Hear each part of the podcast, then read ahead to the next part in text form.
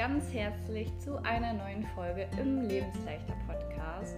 Und ja, ich dachte mir Anfang der Woche, es wäre mal wieder Zeit für ein QA und habe deswegen bei Instagram eine Umfrage gemacht und mich haben einige Fragen erreicht. Und die werde ich mir heute genauer anschauen und euch natürlich auch dementsprechend Antworten auf eure Fragen geben. Ich freue mich sehr auf dieses Format und würde sagen, ähm, ich äh, schnacke nicht lange, sondern fange direkt an und wünsche dir ganz viel Freude beim Zuhören. Die erste Frage, die mich erreicht hat, ähm, ja, ich lese die einfach mal vor. Und zwar lautet die Frage, wie kann ich vorgehen, um mich langsam von der chronischen Essstörung zu lösen? Was ich dabei total spannend fand, ist, dass das Wort chronisch erwähnt wurde. Und das ist oft ein Wort, was von Therapeuten oder Kliniken häufig verwendet wird und einem dann auch mitgeteilt wird, ja, dass es chronifiziert ist, eine Essstörung, dass die chronisch ist. Und da möchte ich auf jeden Fall vorwegnehmen und ganz klar sagen, nein, eine Essstörung ist nicht chronisch. Ähm, vielleicht, wenn man da drin ist, aber chronisch bedeutet ja auch, dass, ja, dass, es, dass man nicht unbedingt, ähm, also dass es immer so bleiben wird. Und nein, eine Essstörung ist auf gar keinen Fall chronisch und man hat da die Möglichkeit, auch wieder rauszukommen. Und ähm, lasst euch das bitte nicht sagen. Und ich finde, das nimmt einem immer so ein bisschen Hoffnung auch einfach, weil man dieses Wort chronisch immer wieder in seinem Kopf hat und ähm, das hält einen vielleicht auch so ein bisschen zurück, da man dann einfach denkt, ja, das ist ja eh chronisch, ich werde es eh nicht schaffen. Und nein, nein, nein und nochmal nein, ähm, sie ist nicht chronisch und man schafft da einfach den Weg raus. Und ja, wie, wie sollte man vorgehen, um sich langsam von der Essstörung zu lösen? Das ist auf jeden Fall natürlich bei jedem individuell. Und ich würde mich an deiner Stelle hinsetzen, mir Gedanken machen, was ich an Hilfe bräuchte, um mich davon lösen zu können. Also wie ist der Stand jetzt und was brauche ich, um mein Ziel, ähm, die Essstörung hinter mir zu lassen, mich intuitiv zu ernähren, zu erreichen? Wie komme ich von meinem Standpunkt jetzt zu meinem Ziel? Und ich habe mir damals auch einen genauen Plan gemacht und habe geschaut, in welchen Bereichen ich einfach nicht alleine weiterkomme und habe mir dann ähm, ja die entsprechende Hilfe gesucht und auch gebucht und ich habe einfach dann auch ja mein Geld, was ich da dann noch übrig hatte, habe ich einfach in meine Gesundheit gesteckt und habe dann auch mal auf den Urlaub verzichtet oder auch auf Klamotten, sondern einfach den Fokus komplett auf meine Gesundheit gelebt und ähm, gelegt. Und das ist ja auch oft dieser Fall, dass man dann sagt, ja, okay, ich habe kein Geld dafür, man fährt aber trotzdem in den Urlaub. Und da setzt man einfach dann die Prioritäten falsch. Also oft ist genügend Geld vorhanden, aber man erkennt es nicht, man sieht es nicht. Ich habe es, bei mir war es ja nicht anders. Ich hatte ähm, auch immer diesen Gedanken, ja, ich habe gar kein Geld dafür. Aber ich konnte mir trotzdem jeden Monat, keine Ahnung, Klamotten für 100, 200 Euro kaufen. Ich hatte ein Auto, bin zum Einkaufen hingefahren. Das sind natürlich dann auch alles Wege, die man dann ähm, ja sparen konnte. Und generell ein Aspekt, den ich auch noch immer hatte, bei mir war das ja, dass ich in der Bulimie war. Ich habe halt auch sehr, sehr viel Geld fürs Essen ausgegeben. Und meine Rechnung war dann auch am Ende so, okay, ich suche mir die Hilfe, damit ich da rauskomme. Und das Geld, was ich dann fürs Essen ausgebe, das kann ich dann ja auch in meine Gesundheit stecken weil ich möchte das ja gar nicht mehr machen. Und ähm, ja, da muss man sich dann auch überlegen, okay, ähm, was brauche ich? Kann ich das alles ähm, oder bekomme ich das alles umsonst oder gibt es Dinge, die ich machen möchte, die mich weiterbringen möchten, die aber Geld kosten? Und dann schaut man einfach, okay, wie viel kostet mich das? Oder man schaut im Prinzip vorher, was ähm, kann man sich leisten, wo kann man einsparen, worauf kann ich auch verzichten. Und ähm, ja, da würde ich mir im Prinzip als erstes mal so einen Plan machen, wie ich mein Ziel letztendlich dann erreichen kann und ja, wie ich da dann letztendlich hinkommen werde. Die zweite Frage, die mich erreicht hat, lautet folgendermaßen. Was hat dir Sicherheit gegeben, als du die Essstörung losgelassen hast? Was hat die vermeintliche Kontrolle ersetzt? Und ehrlicherweise kann ich das vielleicht auch gar nicht so genau beantworten, da ich ähm, den Fokus nicht so darauf gelegt habe und meine Gedanken auch bewusst davon weggelenkt habe.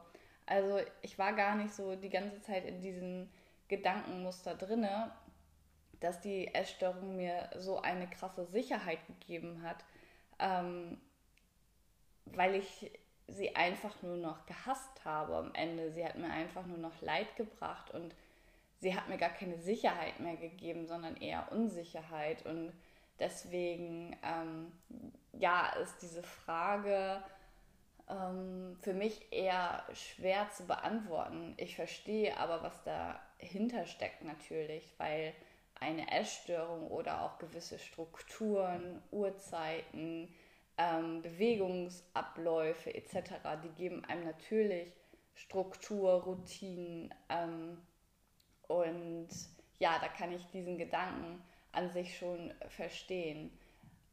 Man sollte sich aber jedoch auch hinterfragen, okay, wie kann man sich die Sicherheit auf eine andere Art und Weise geben und gibt einem die Essstörung wirklich so viel Sicherheit, wie man meint. Weil ähm, ja, letztendlich ist es ja einfach so, dass man einfach nur noch Leid dadurch erfährt und gar kein Glücklichsein mehr. Und ähm, ja, dass man sich das auch einfach bewusst macht, dass man sich die Sicherheit auch auf eine andere Art und Weise geben kann und dass man einfach nur denkt, dass die Essstörung einem Sicherheit gibt, gibt sie einem aber eigentlich gar nicht, weil sie einem total viel Unsicherheit gibt. Ähm, und von daher finde ich, kann sich das auch so schon ganz schnell auflösen, weil man einfach sieht, wenn man die Essstörung nach und nach loslässt, dass da dann einfach viel, viel mehr Sicherheit kommt. Zwar denkt man so im ersten Moment, okay, ähm, man hat Angst vielleicht vor einer Zunahme, das fühlt sich unsicher an, aber wenn man dann die ersten Erfahrungen macht, okay, dass ähm, alles gut ist, dass nichts Schlimmes passiert, dann hat man da ja eine neu gewonnene Sicherheit. Und vielleicht ist es ganz gut, wenn man sich nicht so darauf konzentriert, darauf, was jetzt sicher ist und was nicht, sondern dass man einfach macht und einfach umsetzt und gar nicht so viele Gedanken daran verschwendet, ähm, okay, ich fühle mich jetzt irgendwie unsicher oder das und das passiert jetzt. Also das ist auch im Prinzip eine sehr verkopfte Frage und ähm, da steckt einfach auch so ein bisschen hinter, dass man sich jetzt gerade vielleicht gar nicht so traut, ähm, da den nächsten Schritt zu machen, weil man in dieser Frage hängt und ähm, da einfach so ein bisschen ins Vertrauen kommen und dann lässt man automatisch los. Genau, die dritte Frage, die ich bekommen habe, ähm, es sind, glaube ich, neun Fragen oder so, die ich habe, ähm, warum ich mich heute schön finde. Und da musste ich irgendwie ein bisschen schmunzeln. Ich weiß auch gar nicht warum. Ähm, das ist natürlich nicht jeden Tag so, dass ich mich schön finde. Es gibt auch Tage, an denen ich mich überhaupt nicht schön finde und an denen ich meine Beine total doof finde. Also ich habe ja immer so ein Beinproblem gehabt ähm, und es gibt auch Tage, da finde ich es jetzt auch immer noch nicht so geil. Aber ich mache mich einfach nicht mehr fertig. Früher hat das mein Tagesablauf bestimmt und ähm, ich habe mich fertig gemacht, der Tag war gelaufen und alles Mögliche. Ähm, und ich nehme es jetzt einfach zur Kenntnis, bin dann an den Tagen besonders äh, nett zu mir. Und ja, die Frage ist, warum ich mich heute schön finde, ist einfach, weil ich unglaublich viel an mir gearbeitet habe und ich arbeite jeden Tag immer noch unglaublich viel an mir.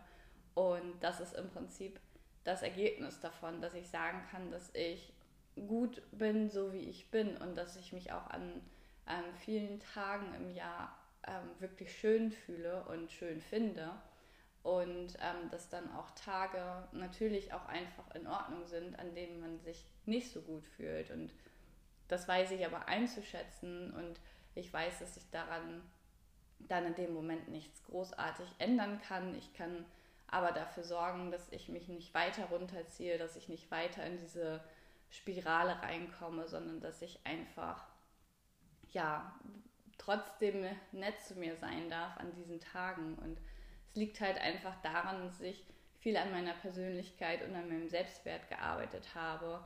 Und das mache ich halt immer noch täglich, dass ich daran arbeite. Und deswegen, ja, habe ich selbst meinen Wert auch einfach für mich gesteigert. Und deswegen kann ich auch, ja, sagen, dass ich mich heute, ähm, ja, schön fühlen kann. Und ich denke, dass das jeder kann, wenn derjenige sich mit sich auseinandersetzt, an sich arbeitet und dann auch seinen Wert erkennt, weil das nämlich dann automatisch passiert. So, weiter geht's. Dann, ähm, wie gehst du mit Gedanken an körperliche Veränderungen um, die noch kommen werden, zum Beispiel dein Alter? Und ähm, ja, das nehme ich ehrlicherweise ähm, mit Humor. Ähm, ich finde, Humor ist auch die beste Lösung, über Sachen hinwegzukommen. Denn wenn man, ja, wenn man mit Humor ähm, reagiert, dann sagt man, dass man ja die Sache überwunden hat. Und letztendlich ist es natürlich so, dass ich es eh nicht ändern kann. Also der Alterungsprozess gehört einfach zu unserem Mensch und zu unserem Dasein dazu.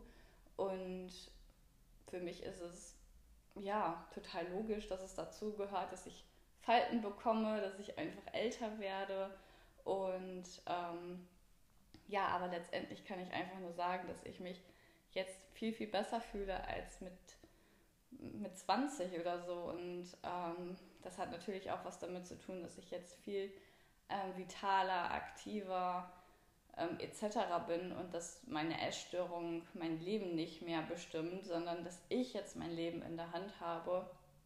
Und ähm, ja, deswegen alleine fühle ich mich schon äh, besser, aber ich finde auch einfach, ja, das gehört zum Älterwerden dazu. Ich kann jetzt natürlich nicht sagen, wie es ist, wenn ich jetzt in die 40er komme oder so, ob ich das dann immer noch so toll finde. Mm, aber gut, das, das weiß man nie. Aber jetzt denke ich mir gerade, es ist alles gut so, wie es ist. Ich habe auch die ersten Falten an den Augen und dachte mir letztes Jahr, vielleicht solltest du jetzt mal anfangen, eine Anti-Aging-Creme zu benutzen. Aber bei diesen Gedanken ist es dann auch geblieben. Ich habe noch keine. Aber jetzt, wo ich so drüber spreche und darüber nachdenke, sollte ich mir vielleicht doch noch mal wieder eine oder sollte ich mir doch noch mal eine holen. Ähm, ja, mache ich mir noch mal Gedanken oder ich fahre noch mal in den Drogeriemarkt und schaue mal, welche Augencreme gegen Falten ich mir holen kann. Aber ansonsten, ja, wäre es ja auch irgendwie langweilig, wenn wir immer jugendlich bleiben werden. Also ich finde, das Alter hat auch einen gewissen Reiz und da kommt viel, ganz viel Lebenserfahrung mit dazu und ich finde, das ist doch auch, was den Menschen dann irgendwie ausmacht und auch irgendwie interessant macht. Und ja, darauf lege ich im Prinzip den Fokus und auch so ein bisschen den Wert. Dann die nächste Frage war, ähm, was rätst du, wenn sich die Sucht verlagert? Zum Beispiel zu Sportzwang, Alkohol, Stress als Ablenkung. Und das kann ich im Prinzip nur mit einem Satz sagen und beantworten, dass der Kern des Problems nicht erfasst worden ist und sich einfach die Sucht verlagert hat. Also es kann sich ja auch von einer Essstörung in die andere verlagern und ähm, da ist dann einfach überhaupt nicht klar, was, was das Problem ist, wo das Problem liegt. Und da muss man einfach noch ganz, ganz klar an sich arbeiten, um das herauszufinden. Und ja, eine Verlagerung passiert oft. Da ist aber dann im Prinzip einfach auch noch nichts gelöst. Genau. Dann eine neue Frage. Ähm, wie wichtig ist positives Denken und wie komme ich am besten aus negativen Gedanken raus? Also ich fasse das jetzt mal so zu einer Frage, weil ich finde, ähm, dass es ja dasselbe Thema einfach ist. Und positives Denken ist natürlich einfach unglaublich wichtig. Das macht ja auch den Tag irgendwie aus. Also wenn ich jetzt morgens aufstehe und denke, boah geil, heute ist so ein schöner Tag, ich freue mich, dann hat man ja viel mehr Energie und dann ist alles viel, viel cooler und schöner, als wenn ich jetzt morgens aufstehe und denke, boah, gar keinen Bock auf den Tag, ich habe jetzt heute noch dieses Meeting und das Meeting und dann muss ich mich noch mit dieser Arbeitskollegin unterhalten. Und ja, dann geht man auch mit dieser Stimmung ins Büro, dann zieht sich das den ganzen Tag durch, dann denkt man wahrscheinlich noch, dann fällt einem irgendwas runter und dann denkt man so, ja, hab's doch gesagt, heute ist einfach ein scheiß Tag. Ähm, wenn man vielleicht positiv in den Tag startet und ähm, dann auch einem irgendwas runterfällt, dann denkt man sich so, oh Mann, ey, heute bin ich voll trottelig und macht darüber einen Witz. Also das macht einfach ganz, ganz viel aus, wie dann auch so der Tag läuft und wie man auch mit gewissen Situationen umgeht. Und ähm, ich liebe es, positiv zu denken und ich konnte das einfach auch gar nicht. Ich war ganz viele Stunden immer in so einer Negativspirale drin. Es war alles scheiße. Ich wollte da auch überhaupt gar nicht rauskommen. Ja, das war einfach ich wollte da auch irgendwie immer so ein bisschen drinne bleiben. Ich wollte dann auch, dass es mir schlecht geht. Ich wollte, dass alles doof ist und total anstrengend. Und ich habe mir selbst das Leben immer total kompliziert gemacht und total schwer gemacht. Und ähm, ja, um da so ein bisschen aus den negativen Gedanken rauszukommen, habe ich mir eine Liste geschrieben, was ich dann auch machen kann, wenn es mir nicht gut geht, damit es mir wieder besser geht, damit ich mehr wieder ins positive Denken komme.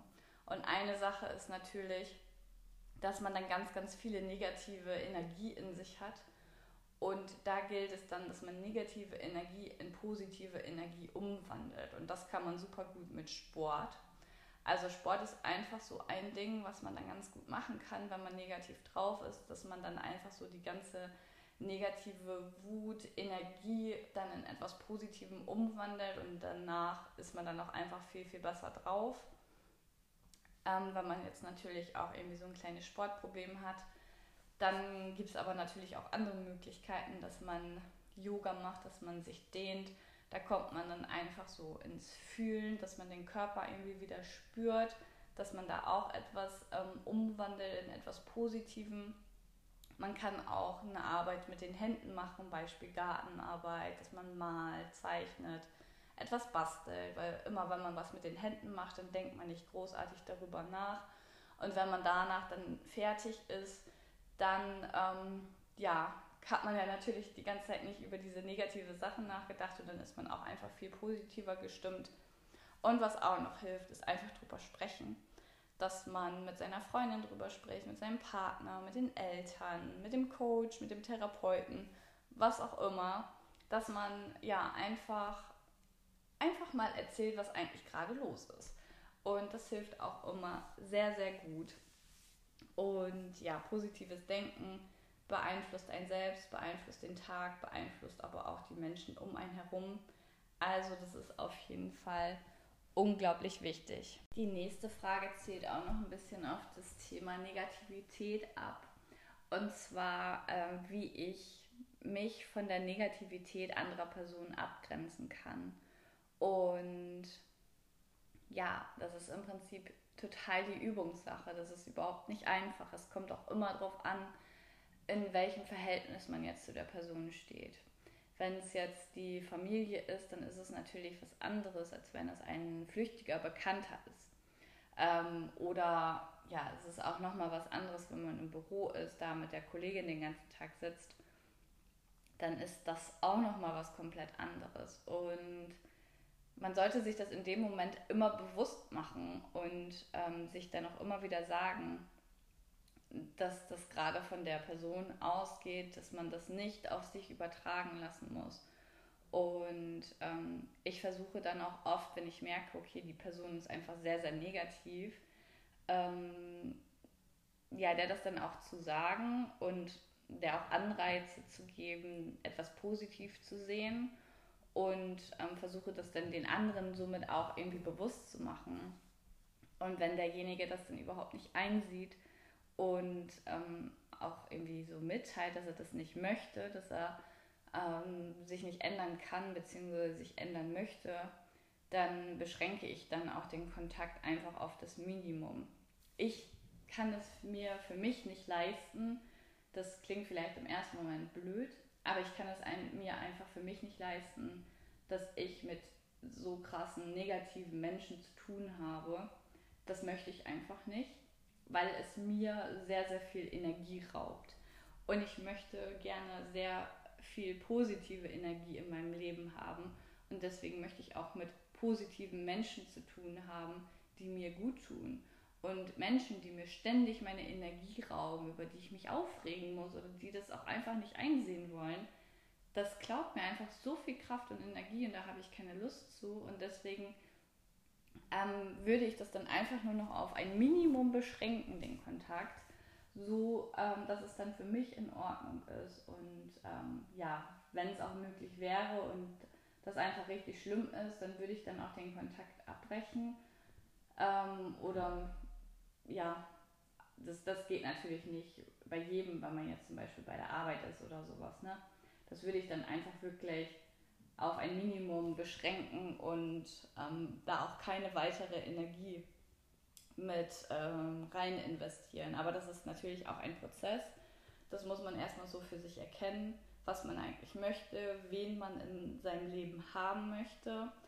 Ähm, das berühmte Sprichwort ist ja auch immer, dass man der Mensch ist aus den fünf Personen aus seinem Umfeld oder der Durchschnitt von den fünf Menschen aus seinem Umfeld. Und ja, ähm, ich möchte gerne positive Menschen in meinem Leben haben. Und ähm, ja, das ist natürlich aber auch ein Prozess, den man für sich dann auch erkennen darf und auch dann letztendlich umsetzen darf. So, und irgendwie bin ich äh, ganz schön schnell da durchgegangen. Jetzt sind wir schon bei der letzten Frage. Und die finde ich sehr interessant. Und zwar lautet die, worin ich investieren würde, wenn das Geld knapp wäre oder knapp ist. Und letztendlich würde ich das Geld immer in mich und mein Wissen bzw. in meine Persönlichkeit investieren. Das kann mir niemand nehmen. Und ich hätte einfach dann die Möglichkeit, weiter Geld zu generieren, weil ich ja neues Wissen für mich investiere und damit kann ich ja wieder neue Sachen erschaffen, ähm, weiterentwickeln, was auch immer. Und ja, das Wichtigste ist halt, dass es mir niemand wegnehmen kann. Materielle Sachen könnten mir dann geklaut werden oder was auch immer. Ähm, und ja, alles andere, wenn ich etwas in mich investiere, kann mir das auch nicht geklaut werden. Und ja, fand ich sehr schön die Frage. Danke dafür. Und ihr könnt das ja auch mal für euch überlegen, worin ihr investieren würdet, wenn das Geld knapp ist. Ihr könnt mir das auch gerne schreiben. Ich finde die ähm, Frage und äh, wahrscheinlich auch eure Antworten äh, super spannend. Ähm, ja, schreibt mir einfach gerne bei Instagram oder per E-Mail. Ich verlinke euch das nochmal in den Show Notes. Und ja, wäre auf jeden Fall sehr, sehr cool. Und genau. Ich danke dir sehr fürs Zuhören. Und ja, wenn auch du eine Frage hast, dann kannst du mir natürlich immer super gerne schreiben. Oder wenn du ähm, das Gefühl hast, du möchtest gerne noch was Folge sagen, dann schreib mir einfach gerne bei Instagram oder schreib mir eine Mail oder bei WhatsApp oder Telegram. Das sind alles ja, Medien, die ihr, über die ihr mich erreichen könnt. Und ich freue mich natürlich immer, wenn ich Nachrichten von euch bekomme. Ansonsten würde ich mich natürlich auch immer wieder über eine Sternebewertung von euch freuen.